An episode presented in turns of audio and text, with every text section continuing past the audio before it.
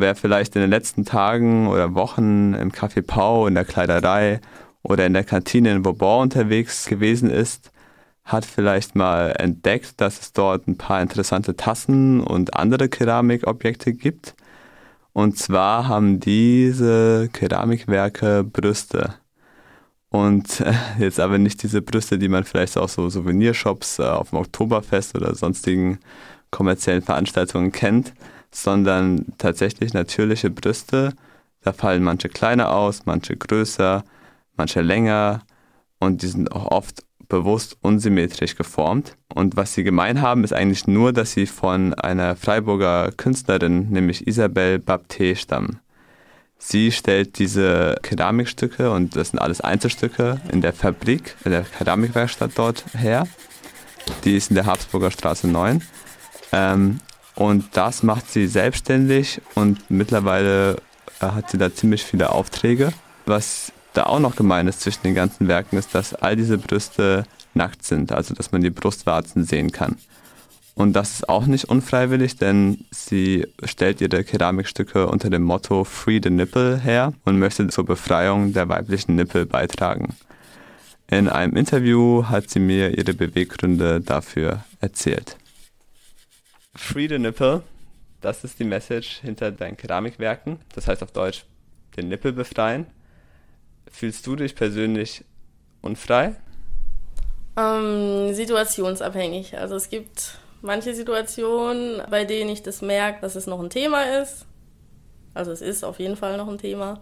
Aber ich befreie mich von Tag zu Tag mehr davon. Also das ist ein Prozess. Also darüber, über die Keramik, die ich auch mache, verarbeite ich auch das Ganze, was mir passiert ist, was ich erlebt habe, was ich tagtäglich sehe. Die Situation, von der du sprichst, fällt dir da jetzt spontan eine besonders auf oder an was denkst du da?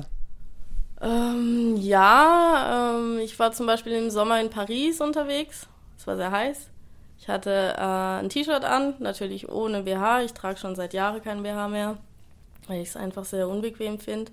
Da fühle ich mich sehr eingeengt. äh, genau, und die Blicke der Männer sind oft sehr klar gerichtet. Na, also es ist ganz klar, wo sie dann hinstarren, regelrecht. Und bei einem war es dann so, dass er hat er seine Zunge irgendwie gerollt und seine Hand dann an seinen Penis gehalten und ist an mir vorbeigelaufen. Genau, also er hat auf meine Nippel gestarrt, die halt sichtbar waren und hat es dann gemacht.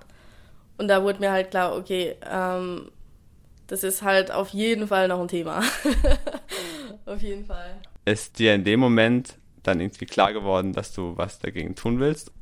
Ähm, also da war ich schon dabei, diese Tassen herzustellen oder die Objekte, die ich mache und habe gemerkt, dass ich nicht damit aufhören werde und dass ich damit weitermachen will, weil es einfach leider, leider noch ein Thema ist. Genau wie ähm, Stillen in der Öffentlichkeit ist auch noch ein Thema. Äh, und ich finde, das sind halt so Dinge, also das überschneidet sich so ein bisschen, das geht ein bisschen in dieselbe Richtung, finde ich, dass die Frau einfach ihre Brust verstecken soll und auf der anderen Seite, auf der Kehrseite, ihre Brüste so zu präsentieren, dass sie halt attraktiv aussehen sollen, also in BH zusammengepresst und schön mittig mit einem mittigen Ausschnitt, so wie bei Dirndl, also so meine ich das. Mhm. Deswegen fühlst du dich unfrei auch dann in Situationen, wo, weil du quasi ohne BH unterwegs bist, eben belästigt wirst oder angeguckt wirst. Ja. Und das ist bei Männern eben nicht der Fall. Genau, das ist bei Männern nicht der Fall. Die Frau äh, muss, oder in manchen Situationen merkt man, dass die Frau ihre Nippel hauptsächlich zu verstecken hat. Mhm. Also du hast selber die Entscheidung äh, getroffen, jetzt kein BH mehr zu tragen, ganz bewusst auch. Teil von deinem, also von deiner Entscheidung war ja dann auch, deine Tassen, deine Nippeltassen herzustellen. Ja. Hast du da das dann erstmal für dich selber getan oder für andere Menschen? Ähm, nur für mich. also ich habe angefangen mit zwei, ähm, zwei kleine Tassen fand die irgendwie super, hatte die dann bei mir zu Hause, habe draus getrunken und witzigerweise wurden genau die zwei kaputt gemacht von meinen Mitbewohnern. Und dann habe ich angefangen, neue zu machen, auch in einer ganz anderen Form, einfach weil ich noch im Lernprozess ähm, war, so was das keramische Arbeiten angeht. Und dann haben das Freundinnen von mir gesehen und gesagt, sie wollen sowas auch auf jeden Fall und sie finden das super. Und dann habe ich angefangen, ein bisschen mehr davon zu machen und die Leute haben Interesse gezeigt. Ich habe mehr oder weniger Aufträge bekommen und bin da dann so ein bisschen reingewachsen. Wenn du jetzt an deinen Tasten arbeitest, dann hast du, wie du sagst, Aufträge. Machst du auch noch welche für dich selber oder ist das jetzt mehr für Menschen, die daran interessiert sind? Mm, Im Moment habe ich ehrlich gesagt kaum mehr Zeit, welche für mich selber zu machen. Aber ja, ich mache welche für mich selber. Ich habe jetzt welche noch in Frankreich bei einem Töpfer, der Holzofenbrände macht. Und leider habe ich sie noch nicht gesehen. Bin total ungeduldig. Äh, genau, aber ich mache gern welche für mich selber, einfach um auch zu experimentieren, hauptsächlich. Neue Techniken oder neues Material zu verarbeiten. Aber Ziel ist es, dass ich auch mal mit Frauen direkt zusammenarbeite. Also, dass ich halt ihre Brüste nachmodelliere. Eine Freundin von mir hat mich auch schon gefragt, ob ich genau ihre machen kann. Und das ist auch mein Ziel. Also, da habe ich richtig Lust drauf, ja. Und wenn wir jetzt noch ein bisschen mehr Meter gehen. Wenn du deine Tassen machst, ähm, hast du dann auch gleichzeitig das Ziel, was für die Gesellschaft zu tun oder für den Stand der Frau?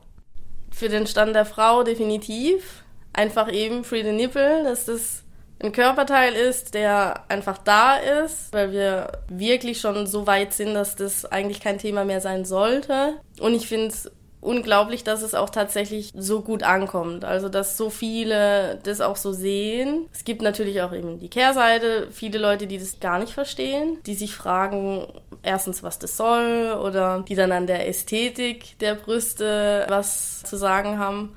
Das finde ich dann immer sehr interessant. Da nimmst du auch schon meine nächste Frage vorweg. Wie war denn das Feedback? Du hast schon angedeutet, da gab es gute Rückmeldungen, gab es schlechte Rückmeldungen. Wie ist es so im Gesamtergebnis?